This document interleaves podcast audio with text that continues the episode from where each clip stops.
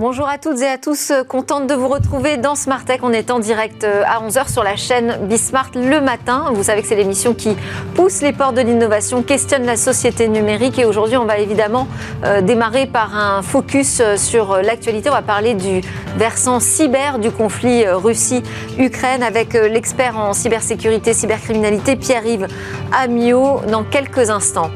Et ensuite, on retrouvera notre débrief de l'actualité. On fera un focus là sur euh, Barcelone, ce qui se passe en ce moment avec le Mobile World Congress, euh, toutes les actus qui tournent autour de la téléphonie mobile, mais aussi, euh, encore une fois, on reviendra sur le pendant numérique de la guerre Russie-Ukraine avec différents aspects, notamment ce qui se passe sur les réseaux sociaux et l'implication des géants de la tech. Et puis, on retrouvera notre rendez-vous Launchpad avec euh, le lancement d'un programme à Station F, un nouveau programme 212 Founders qui vise à créer des ponts entre la France et euh, le Maroc, mais aussi plus largement avec l'Afrique et le Moyen-Orient. Sera l'occasion d'aborder ces écosystèmes dont on parle trop peu. Et puis on conclura à Tech par notre séquence Et demain et le premier drone sous-marin au monde qui a été entièrement imprimé en 3D. Mais tout de suite, donc c'est l'interview. On va parler de cyberattaque, cette autre guerre menée en Ukraine.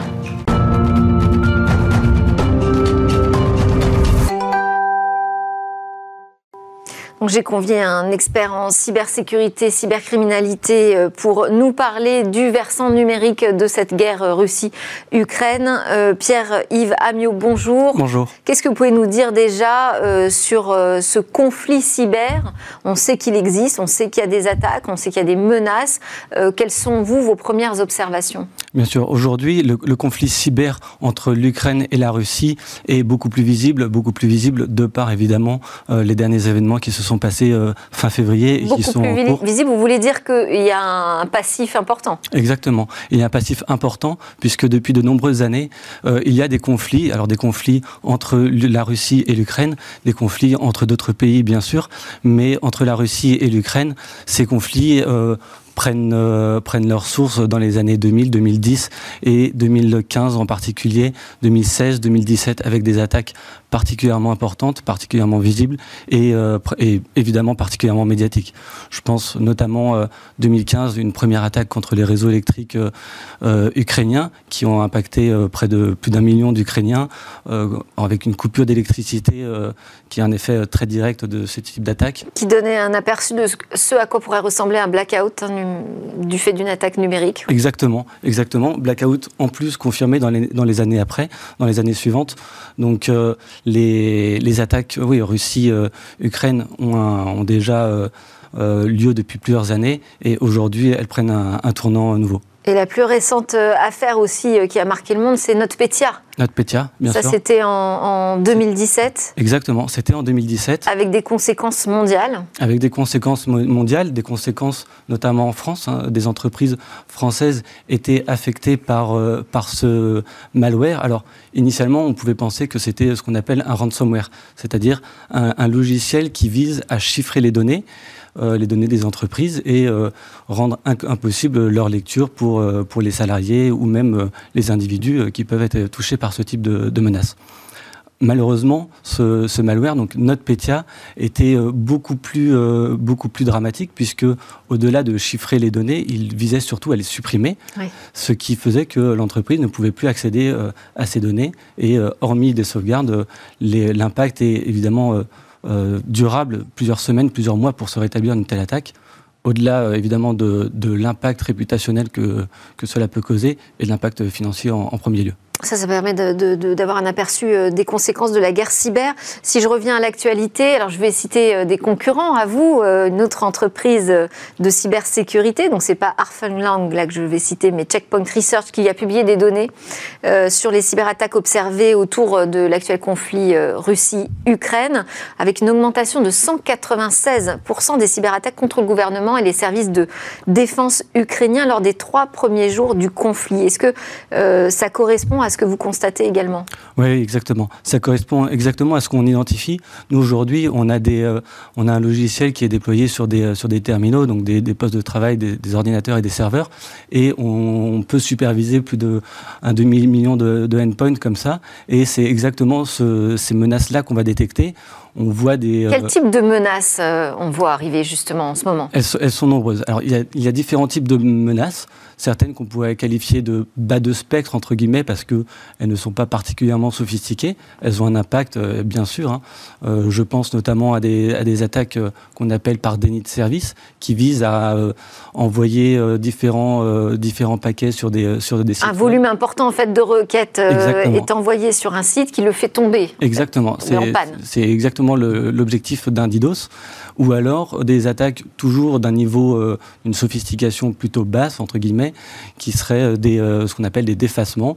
L'objectif, c'est simplement de substituer à la page d'un site internet, d'un site standard. Alors ça, on a le groupe Anonymous qui a revendiqué des défacements de sites. Hein. Exactement. C'est ce type de, de, de, menaces qui sont... Qu'on n'a pas pu vérifier d'ailleurs. Qu'on n'a pas pu vérifier. Je sais pas si vous, vous avez eu des informations là-dessus.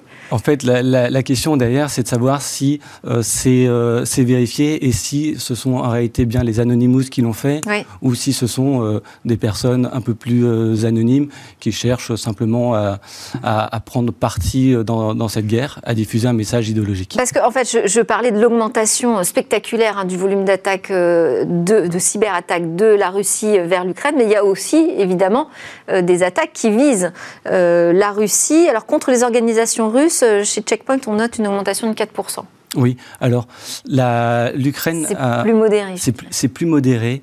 Euh, L'Ukraine a, a, fait un appel, un appel à de ce qu'on appelle l'IT Army. Donc ce serait une une armée composée de euh, d'ingénieurs en informatique qui pourraient euh, viser la Russie. Là encore, les chiffres sont compliqués à vérifier et même savoir euh, la véracité de ceci et de l'impact des attaques est toujours assez difficile à, et, identifier. Comment coordonner euh, finalement des cybercombattants qui viendraient un peu de partout Alors, la, la, la, coordination des, des, cybercombattants, elle se fait ou à travers d'offices gouvernementaux, mais de manière pas forcément structurée, pas forcément officielle. Elle se fait surtout au travers de groupes type Anonymous qui d'eux-mêmes vont se proposer, vont essayer de coordonner des attaques et coordonner ces attaques sur des forums, sur des forums cybercriminels spécialisés, sur des messageries euh, chiffrées et essayer d'avoir un, impact et surtout euh, identifier euh, le type d'impact. Est-ce que ce sera du bas niveau ou plutôt des attaques plus sophistiquées et plus discrètes? Alors, si on regarde les capacités de nuisance, entre, de nuisance cyber entre la Russie et l'Ukraine, de quel côté penche la balance? Alors, sur les capacités de nuisance, aujourd'hui, euh, celles qu'on identifie et vraiment liées à, la, à, ces derniers jours, ce sont des, euh, des nuisances de type ransomware ou des wipers. Donc, un wiper, c'est exactement euh, le même type de malware que NotPetya, c'est-à-dire un, un, logiciel malveillant qui va chercher à supprimer des données. Aujourd'hui, ce type d'attaque a été identifié, notamment au travers d'un wiper qui s'appelle Hermetic Wiper, identifié au tout début de l'attaque mais dont les traces pouvaient présager que euh, l'intrusion euh, et en tout cas la préparation de cette attaque était antérieure à, euh, aux événements de fin février.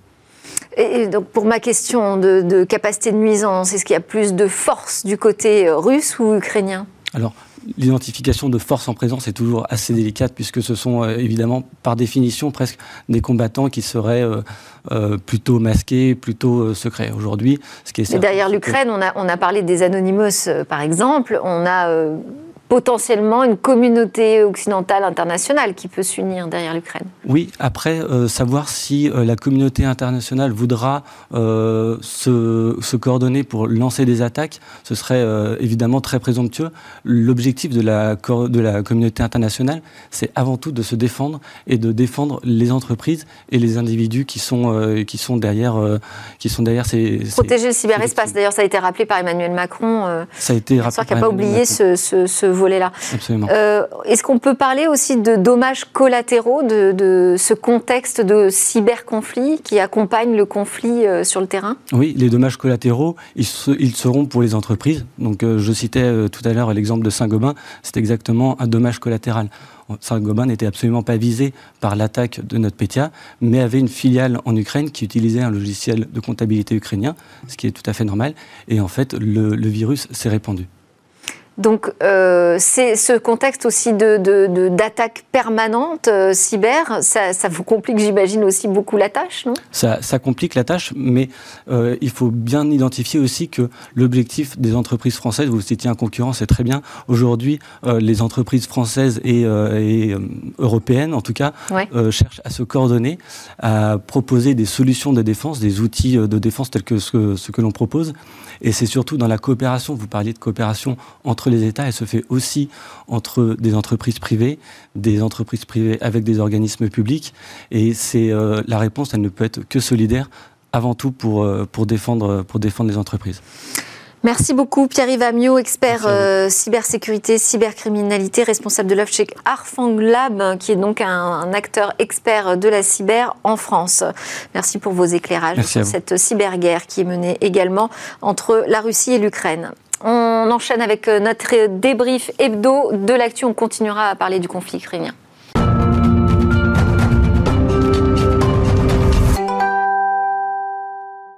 Alors, pour commenter l'actualité euh, tech, numérique euh, et mondiale, je dirais aujourd'hui, avec moi, Faïz Djelouli, président cofondateur de Oliseum, donc un expert euh, cyber. Bonjour. Et Gérard Haas, avocat, co-président de l'association Les Jurisnautes. Bonjour. Un expert du numérique. Merci. Voilà, si je pouvais vous décrire, mais vraiment très rapidement. Bonjour à tous les deux. On aura également avec nous en visio Pierre Gary, qui est responsable France de CM. Il sera en direct du Mobile World Congress à Barcelone. Et Michael Trabia également sera connecté avec nous, c'est directeur exécutif euh, technologie et innovation de chez Orange.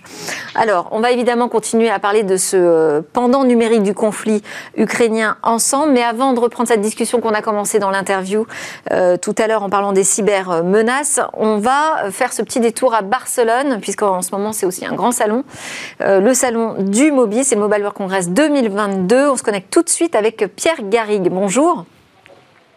Bonjour Delphine, bonjour à tous. Pierre Garrigue de CM, donc vous êtes encore à Barcelone Tout à fait. Comment se passe ce, MWC là sur euh, cette édition qui est euh, encore une fois une édition euh, frappée par l'actualité? Tout à fait. Alors déjà, on a été agréablement surpris de voir que pas mal de, monde était revenu en personne sur site à Barcelone. donc c'est ce qui favorise bien évidemment les échanges. Je pense qu'on a tous passé deux années derrière nos écrans à essayer de continuer le business. Euh, et, ça fait vraiment beaucoup de bien et plaisir de rencontrer des personnes en, en, physique.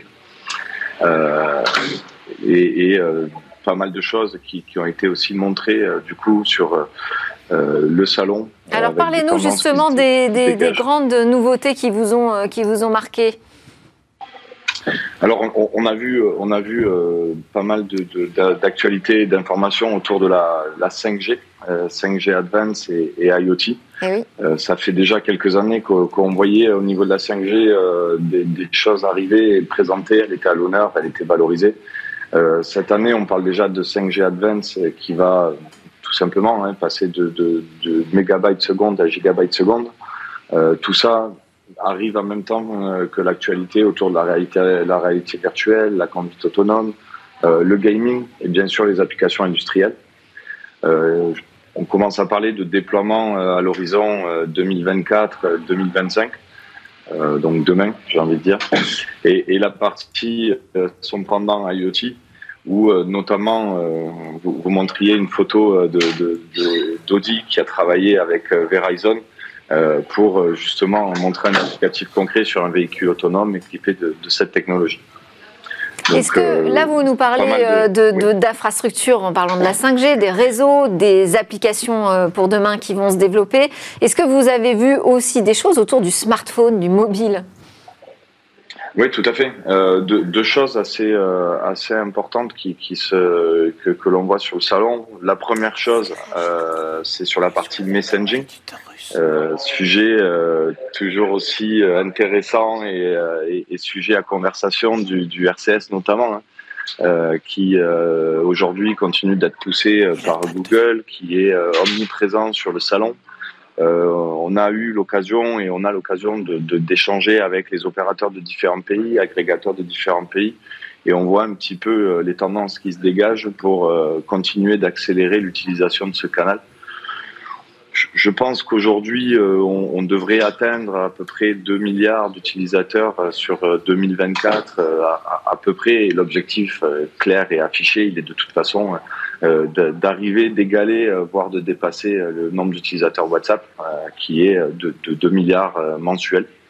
Euh, donc euh, CM notamment euh, continue sa, relation avec les opérateurs, mais c'est toujours bah intéressant de voir ce qui se passe dans d'autres pays et dans d'autres régions. J'imagine que c'est pour ça que vous êtes à, Barcelone. Merci beaucoup pour ce premier aperçu de, ce qui se passe en ce moment à Barcelone autour du mobile. On, continuera la conversation avec Michael Trabia d'Orange, mais avant je voulais vous faire réagir éventuellement en plateau sur bah, l'actualité autour du mobile, dans cette actualité Alors, ce ukrainienne. Oui, absolument. Ce qui est intéressant c'est déjà de constater que l'ensemble des, participants et, des organisateurs ont ont été solidaires avec ce qui s'est passé par rapport à l'agresseur russe. Et ce qu'on peut constater, c'est que l'année dernière, le, la grande diva du, du, salon, qui était l'éditeur d'un antivirus, je ne sais pas citer le nom, mais qui était en fait euh, la, diva de l'événement, n'est pas là, n'est pas présent, et il n'y a pas de pavillon russe. Et puis parallèlement à ça, la mobilité, c'est très important, le mobile est très important, mais on a signalé aussi une attaque du satellite Viasat. On a des conséquences, nous, en France, avec Nordnet, notamment, qui est une filiale d'Orange, et c'est un acte de une cyberattaque qui a été faite pour paralyser les connexions qui étaient notamment pour l'Ukraine. Donc on voit aussi que dans, ce domaine-là, ben, il y a une expansion de, de l'invasion euh, qui se retrouve aussi dans le monde numérique. Et oui, parce que les opérateurs mobiles sont des opérateurs d'importance euh, vitale aujourd'hui. Alors on va justement euh, passer la parole à Michael Trabia d'Orange. Alors tout à l'heure, quand il sera connecté avec nous, on préviendra tout à l'heure. si on revient sur justement l'implication des géants de la tech, vous parliez de solidarité euh, euh, au Mobile World Congress sur cet événement. Comment est-ce que vous avez réagi à l'annonce euh, d'Elon Musk qui s'est précipité finalement pour accélérer la mise à disposition des Ukrainiens de son service satellitaire Starlink? Parce que ça veut dire que pour la première fois, finalement, euh, il y a une démarche de la part d'une entreprise privée qui est de, relier euh, une population d'utilisateurs à son service, qui n'est pas une démarche commerciale, mais qui est une vraie démarche politique. Alors, est-ce qu'elle n'est pas que commerciale? Elle n'est pas que commerciale, en tout cas. il y a un sens. Euh, si, elle n'est pas que politique. Voilà, elle n'est pas que politique. Donc ça, c'est un, un, point, et surtout, ça montre qu'il y a un besoin d'avoir des relais euh, parce que au niveau, même sur le, côté des transmissions, il y a un problème et que aussi cette, cette invasion, elle se traite aussi euh, au niveau euh, des infrastructures informatiques, numériques et, satellitaires. Donc il y, a un vrai enjeu derrière ça. Après, pour que ça marche, il il suffit pas que Elon Musk le décide. C'est quand même compliqué aujourd'hui. Il faut installer des stations satellitaires. il faut que les, les utilisateurs puissent eux-mêmes accéder aux services moyennant un abonnement je ne sais pas concrètement euh, qui est abonné à Starlink en ce moment en Ukraine. La Russie, hein. quand même, a envoyé un message très fort en, mmh. allant détruire un de ses satellites qui était obsolète et en montrant qu'elle pouvait aller dans l'espace et euh, détruire ce satellite. Et c'est une annonce en disant si vous utilisez trop vos satellites, on peut aussi euh, nous les détruire. Donc là aussi, il y a un message qui est fort et c'est quand même un, signal, un signal faible qu'il faut vraiment aussi voir. L'énorme majorité aujourd'hui du flux Internet passe par des câbles sous-marins, effectivement. Donc aujourd'hui, la cote-part de, de, la, partie satellitaire est, infime. Effectivement, elle est appelée à, à, augmenter de plus en plus de manière relative et, dans l'absolu également.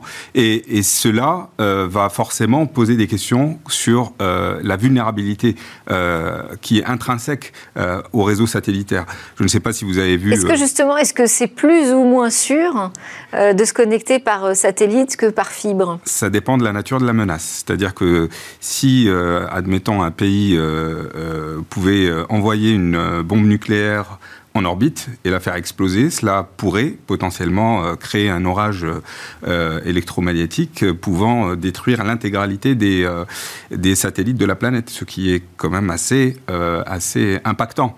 Vous voyez, donc donc c'est c'est une menace qui n'est pas n'est pas du tout fictive aujourd'hui. Donc forcément, il est important de prendre en considération le fait que au même titre que, euh, la guerre nucléaire, la guerre cyber est aussi, euh, elle, doit également euh, exposer ses armes, mais surtout à des fins dissuasives, parce que le problème, c'est que on ne peut pas forcément avoir le loisir toujours de détruire l'adversaire sans se détruire soi-même. Il faut rappeler aussi que Internet a été inventé justement pour répondre à un besoin. C'est en cas d'attaque nucléaire, comment on peut euh, avoir des transmissions, et c'est l'histoire de ARPANET qui va devenir après Internet et du web. Du web.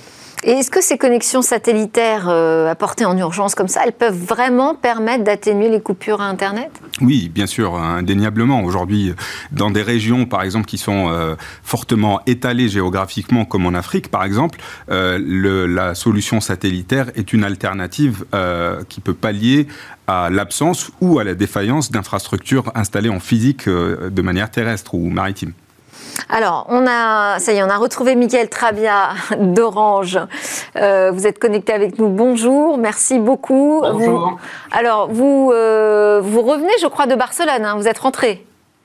Absolument, je suis rentré hier soir. Ok. Qu'est-ce que, qu'est-ce que vous êtes venu annoncer, euh, déployer au Mobile World Congress 2022 alors ce Mobile World Congress, bah, c'est la grand-messe des télécoms. C'était d'ailleurs une année de reprise après le, la pandémie, une année marquée aussi par la situation en Ukraine où les opérateurs euh, ont pris des engagements euh, de soutien vis-à-vis des populations euh, concernées. Nous, nos engagements, ils étaient autour des réseaux du futur, des réseaux qui vont nous permettre d'avoir des usages de, de type téléportation, c'est-à-dire qu'on va pouvoir, par exemple, visiter Notre-Dame comme euh, si on y était. On va pouvoir également piloter à distance, que ce soit dans le domaine du jeu, dans le domaine de, euh, professionnel, par exemple une petite voiture de course, ou alors travailler de manière collaborative en réalité augmentée. Et ces réseaux du futur, pour y arriver, eh ben, euh, on va aussi, et c'est ce qu'on a annoncé euh, à Barcelone, ce qu'on appelle décommissionner, c'est-à-dire arrêter les anciennes technologies, notamment les technologies 2G et 3G. Ça va prendre un petit peu de temps. Il y aura quasiment aucun impact pour les utilisateurs, je veux rassurer. Ça va prendre combien, combien de temps, Michael Trabia alors en 2000, ça va, ça va se faire en deux étapes, en 2025 et en 2028 euh, en France. En 2025, on va arrêter euh, la première des technologies, la 2G, et en 2028, euh, on arrêtera la, la 3G, ce qui laissera à chacun le temps de renouveler ses, ses, son téléphone sans aucune urgence, sans aucune accélération. C'est important pour nous de le faire de manière environnementale. Puis ça va nous permettre d'avoir plus de fréquences, plus de capacités pour améliorer la couverture améliorer la qualité de service, euh, que ce soit en voix ou en data, partout, euh, en zone urbaine, mais aussi en zone rurale, c'est très important également. Alors, vous nous avez entendu, j'imagine, euh, parler de, l'actualité autour d'Elon Musk qui accélère son déploiement de Starlink en, Ukraine. Est-ce que, quand vous parlez des réseaux de demain, des réseaux du futur, la, connexion satellitaire fait partie des grands sujets de conversation au Mobile World Congress? Bien sûr, c'est des sujets qu'on regarde. J'ai moi-même eu un échange avec euh, euh, Starlink lors du, Mobile World Congress. effectivement, je crois qu'on a besoin dans notre connectivité, dans l'évolution de nos réseaux, d'avoir des réseaux qui sont plus résilients, c'est-à-dire qui soient capables de, résister aux, chocs, euh, qu'ils soient climatiques, euh, qu'ils soient malheureusement aussi parfois de conflits. On a besoin d'avoir de la connectivité quoi qu'il arrive, et dans ce cadre-là, le satellite peut être un complément intéressant euh, au réseau terrestre. Vous êtes euh, allé avec des startups, je crois, sur, euh, sur ce salon euh, à Barcelone. L'idée, c'était de montrer quoi? Des, usages de demain? Absolument. Le, en réalité, le plus innovant avec la technologie, avec la 5G, c'est ce que nous en ferons. Et donc, nous, on, est vraiment promoteur de l'écosystème, d'un écosystème innovant autour de la 5G en particulier. On a d'ailleurs ouvert des, des, Orange 5G Lab où on a accueilli euh, des, des, centaines de startups avec plus de 70 qui ont développé un prototype de produits et services qui intègrent la 5G. Et donc on les a amenés, on a amené certaines de ces startups, euh, par exemple euh, Ama qui a euh, qui a développé euh, un, des lunettes en, en, qui permettent d'avoir euh, un, technicien augmenté, c'est-à-dire un technicien qui va intervenir sur un site, qui va intervenir sur un équipement, va avoir, euh, qui va s'afficher en, surimpression sur ses lunettes ce qu'il doit faire. Il va pouvoir être connecté à distance avec euh, un expert qui va pouvoir le guider en cas de besoin.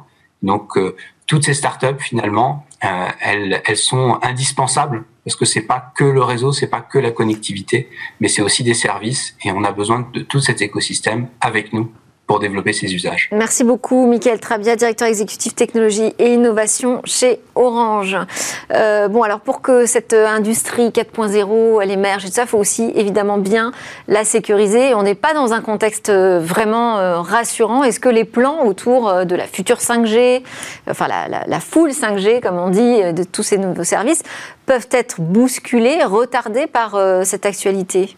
Alors, bien entendu, euh, euh, le, vous connaissez euh, probablement l'adage qui dit qu'on n'arrête pas le progrès, c'est-à-dire qu'il faut toujours trouver des solutions permettant de pallier aux, nouveaux risques qui, qui, qui sont attenants aux, nouvelles technologies qui, qui sont proposées. Aujourd'hui, la 5G va permettre une, une un, enfin, c'est pas la 5G toute seule, mais la 5G plus tout ce qui se passe autour du métaverse, plus tout le développement de l'écosystème euh, crypto, donc euh, basé sur la technologie blockchain, permettra de concrétiser ce qu'on appelle aujourd'hui le Web 3. Et le Web 3, c'est un web dans lequel on ne fera pas que euh, consulter et euh, contribuer, mais on aura une identité propre. Donc on aura aussi un espace de confiance basé sur euh, ce qu'on appelle les NFT, les non-fungible tokens.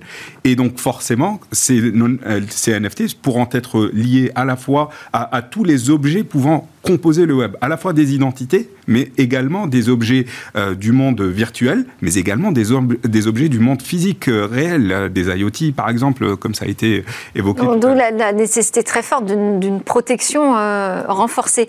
on a un aperçu de, de, notre vie numérique, de nos identités numériques à travers les réseaux sociaux. Il n'y a pas la partie réalité virtuelle, mais enfin, on est quand même projeté dans une, une autre société quand on arrive sur les réseaux sociaux. Je voulais vous faire réagir aussi au bannissement euh, des sites, euh, des médias russes, euh, RT France, Spoutnik, par les, grandes plateformes numériques. Gérard Haas. Ça vous semble en tant que, justifié En tant qu'avocat, si vous voulez, évidemment, je dois m'élever contre toute censure. Et euh, c'est un, vrai débat. Euh, c'est vrai que euh, là, il y a des censures. Mais il y a aussi, on, va dire, il y a des limites, si vous voulez. il y a des, impératifs de sécurité. il y a des questions aujourd'hui de désinformation. Et, et, on voit bien aussi que une guerre, c'est aussi, il y a une guerre de l'information. Euh, donc, euh, et, il y a donc, vous avez des cyberattaques, mais vous avez aussi, via les réseaux sociaux, des attaques, des tentatives. La diffusion de propagande, de en propagande, fait, hein, De, déstabilisation. Alors, euh, à un moment donné, quand vous avez des, des entités qui vont rapporter la voix euh, si vous voulez, d'un agresseur et qui en font une manière d'être et qui sont sur votre sol euh, et que vous, vous ripostez, vous soutenez, euh, c'est vrai qu'il y a des questions. Donc, il n'y a que l'État qui peut prendre de telles décisions. voilà. Après, la, la seule chose qu'on peut, une réserve à avoir, c'est est-ce qu'il n'y avait pas. Enfin, là aussi, ce qui est important aussi, c'est de savoir, c'est d'écouter, de savoir ce que dit l'autre. Donc on se prive aussi d'une fenêtre euh, par rapport à ce que disait l'autre et sa manière de présenter les informations. Mais euh, euh, ce que ça veut dire, c'est quand même cette guerre, elle se joue aussi sur, sur les réseaux sociaux. Hein. C'est aussi la guerre de, de, de l'influence. Et quand vous dites que seul un État peut prendre cette décision, on voit quand même notre dépendance aux, grandes plateformes américaines. Hein, parce que même Cédric O s'est fâché de voir Twitter rechigner au bannissement justement des médias russes. Oui, mais Twitter aussi avait banni ce président des États-Unis. Euh, donc euh, là aussi, c'est qui c'est qui à un moment donné bannit. Euh, je préfère que ce soit, si vous voulez, pris en place par un gouvernement que par un opérateur privé. Voilà, voilà simplement. c'est juste une question. Une réaction Alors on, vit quand même dans, en démocratie et dans la démocratie, il y a, il y a quand même une bonne séparation du pouvoir juridique et du pouvoir exécutif et, et, et, de surcroît législatif. Et, et je pense que euh, effectivement, autant euh, en situation de paix, en quelque sorte, c'est plutôt au pouvoir juridique euh, qu'il revient de prendre ce type de décision ou, ou, de, de garantir les libertés. Donc il y a toujours un équilibre qu'il faut rechercher. Mais Aujourd'hui, on est dans des circonstances très particulières. Donc, on vit euh, quand même dans une guerre dans laquelle on est, euh, je l'espère, euh, on ne sera pas plus impliqué que cela. Mais je vous renvoie peut-être à ce qu'a dit Hubert Védrine, donc l'ancien ministre des Affaires étrangères, où il a dit deux choses. Il a dit la première chose, c'est qu'il faut montrer des signes forts d'opposition à, à, ce qui a été fait, donc à l'invasion russe. Et donc, effectivement, là, le, le bannissement donc des chaînes concourt euh, à, ce, à ce type de, de, de, signaux forts. Et dans un second temps, ça permet euh, à la fois, une fois qu'on a marqué le coup, de euh, permettre les conditions de l'échange et de la désescalade. Parce que n'oublions pas que la guerre, ça n'est bon pour quasiment personne et qu'il faut rechercher la désescalade et une certaine, un apaisement de la situation. Donc, donc, à mon avis, on vit aujourd'hui euh, dans une euh, période, je l'espère, la plus courte possible, dans laquelle il y a une réponse forte euh, à apporter à ce qui a été fait, aux, aux récents événements. Et j'espère qu'on ira le plus tôt possible vers de la désescalade et euh, C'est-à-dire que pour l'instant, on, apprend en marchant hein, quand même sur, euh, sur ces questions, tout ça, et on est, on est en train de le découvrir. Il y a ce contexte euh, effectivement de guerre Russie-Ukraine avec l'implication des réseaux sociaux sur l'influence, mais c'est aussi dans un contexte de régulation des plateformes du numérique en Europe. Et là, on voit qu'il y a d'un seul coup une unanimité au niveau européen sur ce que doivent faire les plateformes dans ce type de conflit. Absolument. Et elles sont aussi un des atouts de, de, défense euh, et d'information pour donner la vraie et la bonne information, et pas toujours les mêmes images. Euh, Bon, et vous étiez d'accord, vous, avec euh, la diffusion du drapeau ukrainien un peu partout, notamment même sur l'application Tous Anti-Covid? Alors, c'était intéressant parce que ça a créé une panique, parce que certains ont cru qu'il y a eu un acte de piratage. Absolument. Peut-être qu'on aurait dû communiquer avant. On aurait peut-être dû le... Mais vous savez, il y avait eu déjà un précédent. Pour Noël, il y avait eu un sapin de Noël qui avait été mis sur la, sur la plateforme. Il n'y avait pas eu les mêmes, les, mêmes, les mêmes effets. Mais c'est vrai que euh, ça a été... Euh, euh, il y a eu un, vrai, un, vent de panique qui a fait qu'en en fait, ils sont revenus en arrière et il n'y est plus aujourd'hui, ce, ce, drapeau. Voilà, après, euh, si c'est une marque de soutien, euh, je pense que, enfin, c'était pas, c'était pas une critique d'avoir mis ce drapeau, c'était une critique de ne pas avoir prévenu. Hein. c'est plutôt comme ça. On est sûr, Face Jerry, c'était pas une attaque? Non, non, a priori non, puisqu'on a retrouvé le même drapeau derrière, derrière le président Macron lors de son allocution d'hier soir. Merci beaucoup, Faïs Djelouli, président cofondateur d'Olyséum et Gérard Haas, avocat, coprésident de l'association Les Juristes Notes pour vos commentaires sur l'actualité. À suivre dans Smart Tech, petite pause d'abord et ensuite on se retrouve pour parler des startups et de l'écosystème au Moyen-Orient, Afrique du Nord.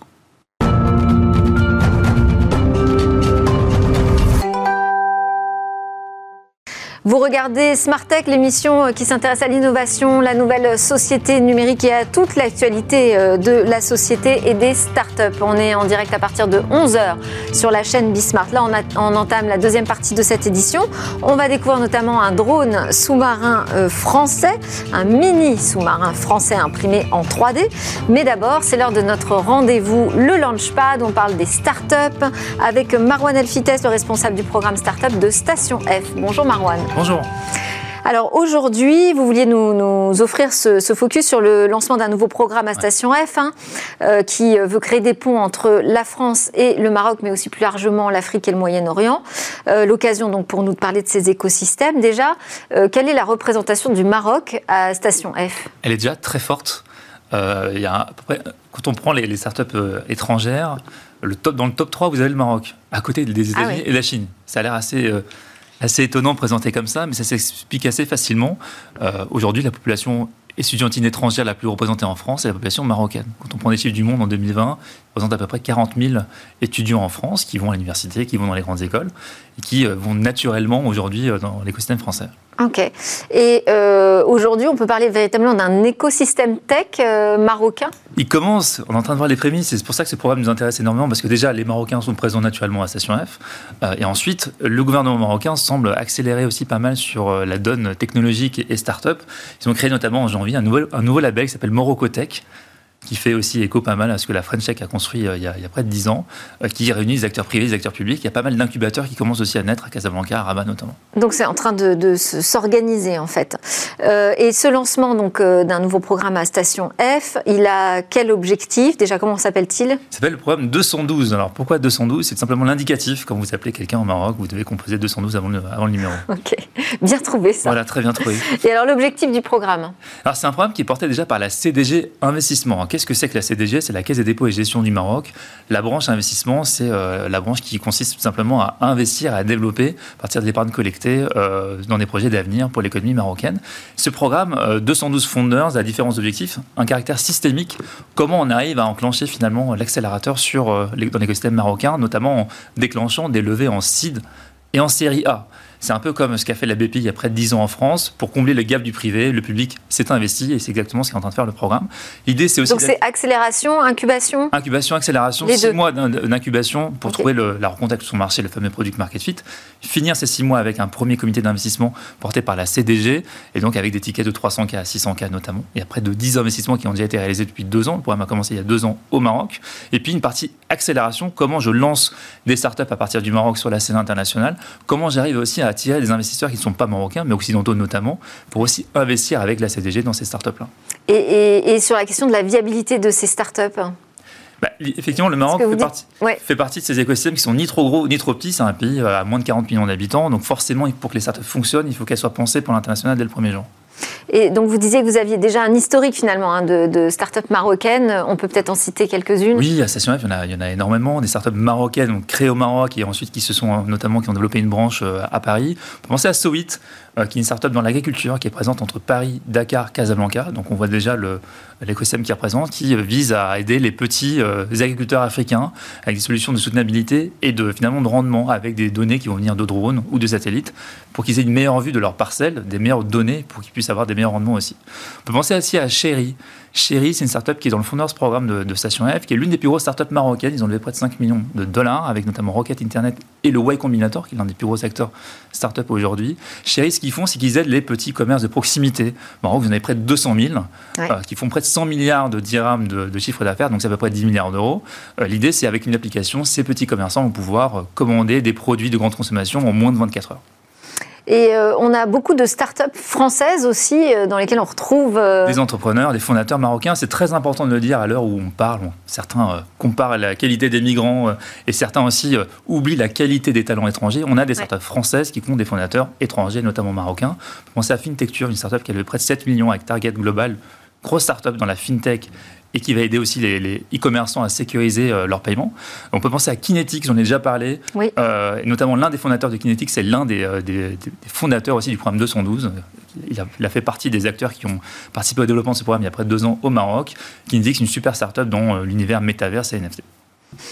On parle du Maroc, on élargit un petit peu, on regarde ce qui se passe au Moyen-Orient. Oui, l'ambition du, programme est de dépasser le, le pur cadre franco-marocain et d'intégrer des composantes moyen-orientales. Euh, aujourd'hui, le Moyen-Orient est assez dominé, d'un point de vue levée de fonds, en tout cas par les Émirats. C'est à peu près 1 milliard, 1 milliard 2. Les deuxièmes et troisième pays, c'est l'Égypte et l'Arabie Saoudite, autour de 500 millions d'euros de levée par an. Pour comparer à la France, c'est 11 milliards en 2021. Mm. Ça vous donne une idée des, comparatifs. Il y a à peu près deux licornes qui sont nées dans le, Moyen-Orient, Souq.com qui a été racheté par Amazon et Karim qui a été racheté par Uber. Donc c'est encore un écosystème assez, jeune. Et puis l'écosystème africain qui est aussi l'autre visée et la force des pays nord-africains qui sont à la croisée des chemins entre l'Europe, le Moyen-Orient et l'Afrique. L'écosystème africain l'année dernière, c'est à peu près 5 milliards de dollars de levée versus 1 milliard en, 2000, euh, en 2020. Donc aussi grosse accélération. Grosse accélération, voilà. Et donc euh, c'est un, vrai enjeu pour euh, ce programme d'arriver à créer des, finalement des, zones d'atterrissage pour des startups qui commencent au Maroc. et si on doit conclure sur le potentiel de ce programme, qu'est-ce que vous en attendez, vous, Marwan? Ah, Énormément de choses, parce que en fait, ce qui est super intéressant, c'est qu'on voit la naissance d'un écosystème. Et donc là, l'idée, c'est vraiment de craquer la partie pré-amorçage et série A. 10 startups qui ont déjà levé en amorçage, 2 startups qui ont déjà levé en série A, avec des gros fonds internationaux. Donc, euh, très intéressant de voir la suite. Et très intéressant de les mettre en lumière, parce que sinon, sans lumière, eh bien, on n'est pas visible et donc on ne peut pas attirer les investisseurs. Merci beaucoup. Merci. Marwan Elfites, responsable du programme Startup à Station F. À suivre dans Smart Tech, on part à la découverte d'un drone sous-marin imprimé en 3D.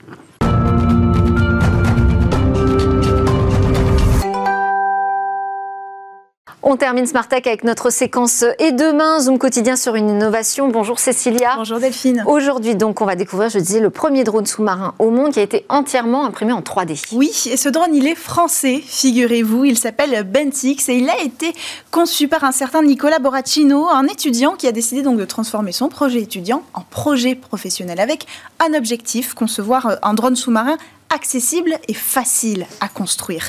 Euh, c'est ce qu'on appelle un drone de catégorie ROV, c'est-à-dire Remotely Operated Vehicle, donc opéré avec euh, une télécommande. Il y a donc deux parties, l'objet en lui-même et la partie télécommande avec euh, un écran LCD. Alors le sous-marin, d'abord, il est conçu en PETG. En fait, c'est un matériau, c'est le nom d'un matériau utilisé en général en impression 3D, justement pour réaliser des pièces qui vont être soumises à des contraintes mécanique, ce qui va permettre ici à ce sous-marin de résister à la pression, la pression qui va augmenter au fur et à mesure qu'il va aller dans les profondeurs de l'eau. Autre avantage de ce matériau, et pas des moindres, il est recyclable, il est non toxique pour l'environnement marin. Et garantit, j'imagine, l'étanchéité. Il est hydrophobe, effectivement, mais en fait, ici, euh, euh, c'est surtout le logiciel d'impression 3D qui est utilisé, qui va être le meilleur atout pour garantir l'étanchéité du produit.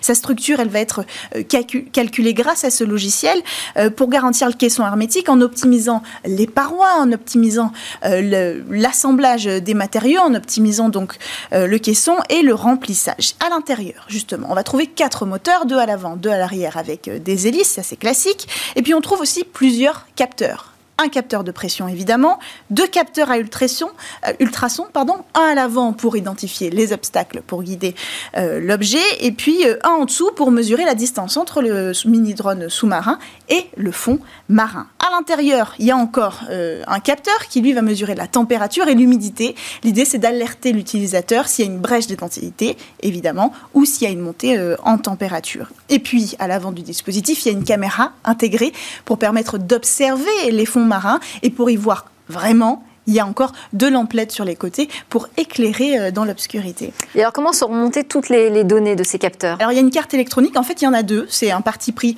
euh, du, concepteur. Il y en a une à l'intérieur euh, du sous-marin qui regroupe toutes les données capteurs, les données de, guidage, etc. Et ensuite, elle envoie ces données à l'autre carte électronique qui, elle, est dans la télécommande. Le tout est relié par un câble, puisque c'est un drone filaire, précisément. et donc, la télécommande, elle, va permettre d'envoyer la direction et surtout de recevoir les images de la caméra et les données de capteur qu'elle pourra lire en temps réel grâce à l'écran LCD. Et alors, à quelle profondeur peut aller ce sous-marin? Alors, pour l'instant, euh, on avance tout doucement. C'est 10 mètres de profondeur. La prochaine étape, c'est de passer à 50 pour ensuite arriver à 100 mètres de profondeur. Ce qui va permettre quand même de nombreuses applications euh, dans la surveillance côtière, par exemple, la maintenance des parcs nautiques, des parcs hydrauliques, euh, le déminage marin aussi, pourquoi pas l'archéologie sous-marine. En fait, on peut tout imaginer. À partir du moment où aujourd'hui on a besoin d'une équipe de plongeurs, demain, on pourra utiliser cette technologie. Et il est prêt pour quelques missions? Pas tout à fait. Pour l'instant, c'est un prototype. Prochaine étape, le, le tester pardon, euh, au plus grand aquarium d'Europe qui s'appelle Nausicaa. Et ensuite, on verra le, déploiement. On se posera peut-être la question de la réglementation. Quand on parle de drone aérien, il existe une réglementation. Il n'en existe pas aujourd'hui pour les drones sous-marins. Tout reste encore euh, à être inventé. Mini-drone sous-marin français imprimé en 3D. Merci beaucoup, Cécilia Sévry. C'était Smart Tech, votre émission dédiée à l'innovation à la société numérique. On a beaucoup parlé de l'actualité euh, ukrainienne aujourd'hui. Euh, on se retrouve demain. Demain, c'est la grande interview et un rendez-vous euh, sur le spatial également lié à l'actualité ukrainienne. Bonne journée à tous.